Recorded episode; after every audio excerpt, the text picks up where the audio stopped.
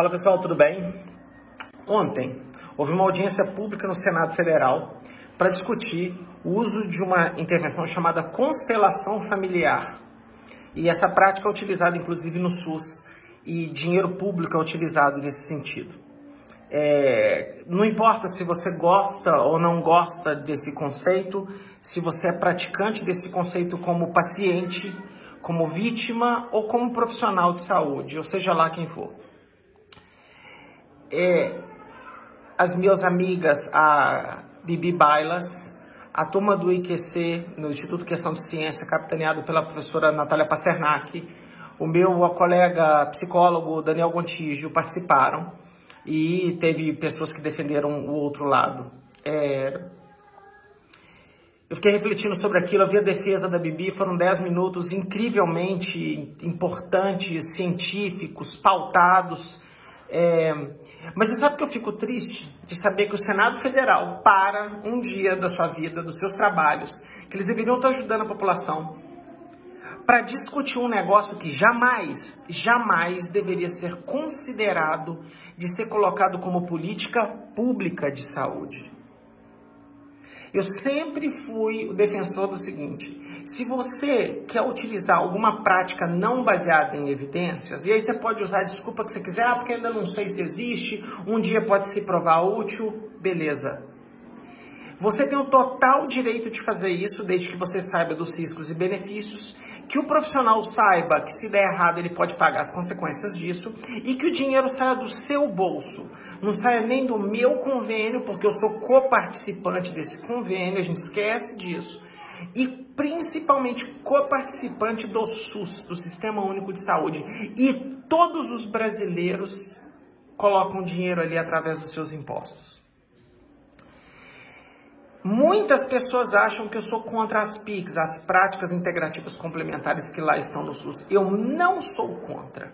Eu sou contra a utilização não só das PICs, mas qualquer outra intervenção que não tenha respaldo científico para que o governo gaste dinheiro com isso em políticas públicas.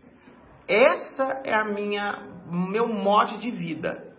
Eu não importa se a pessoa fazer isso no particular. Se a pessoa quer botar ventosa, quer aplicar ozônio, não tem problema nenhum fazer isso na prática clínica, porque o profissional pague por isso caso alguma coisa aconteça, e você perdeu o seu dinheiro, e você bota o seu dinheiro onde você quiser. Eu não presto conta do meu dinheiro pessoa física. Agora, o dinheiro público, e é importante que todo mundo entenda isso, existe um conceito básico de economia, mas principalmente de economia em saúde, em que a capacidade do gasto é infinita, mas a capacidade de entrada de dinheiro sempre é finita.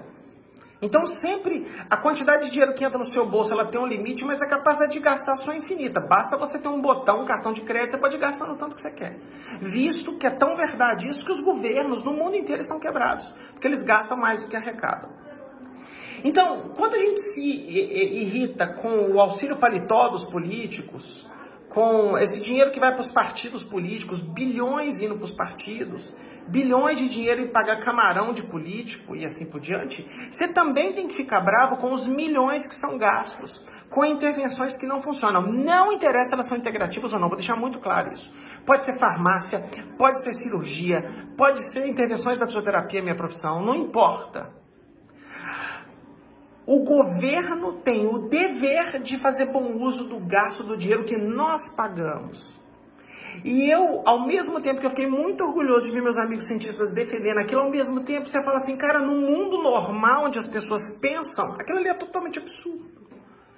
Porque não era para estar tá discutindo isso, era para a gente estar tá discutindo onde o dinheiro pode ir para novas pesquisas, para a gente aprender mais, para ajudar mais as pessoas. A cada um real que o governo está gastando com aromas, com florais, com constelações familiares. Está faltando dinheiro de sutura, de cirurgia. Está faltando dinheiro para exame. Está faltando dinheiro de remédio para curar as pessoas. Eu tenho uma funcionária que trabalha comigo há 11 anos, que ela demorou dois anos para tirar um mioma uterino. Que no primeiro exame ele era pequenininho e que ela tirou há dois meses atrás e tirou 5 quilos e teve que fazer uma reparação umbilical de tão grande que esse tumor benigno estava. Ela podia ter morrido, várias pessoas morrem por causa disso. Então, assim, o meu recado hoje é o seguinte, gente, a gente tem que ficar mais vigilante com as coisas que o nosso dinheiro está indo para o ralo. Então, tem absurdos que são incontroláveis, mas tem absurdos que são controláveis. Então, eu queria hoje parabenizar muito o pessoal do Instituto Questão de Ciência, parabenizar demais a minha colega Bibi, é, parabenizar o Daniel que estava lá, fizeram uma defesa honrosa da, dos princípios básicos da saúde humana e da ciência e que a gente aprenda com isso. Quem não viu, eu acho que você ainda pode ir na TV Senado ou no YouTube da TV Senado assistir a audiência pública que você vai cair de costa com o que você vai ver, tá bom? Você achou que a CPI da Covid era problema, você não viu nada, tá bom? Super abraço, bom fim de semana e vamos cuidar do dinheiro público que, e eleições vêm por aí. Fique atentos. Abraço.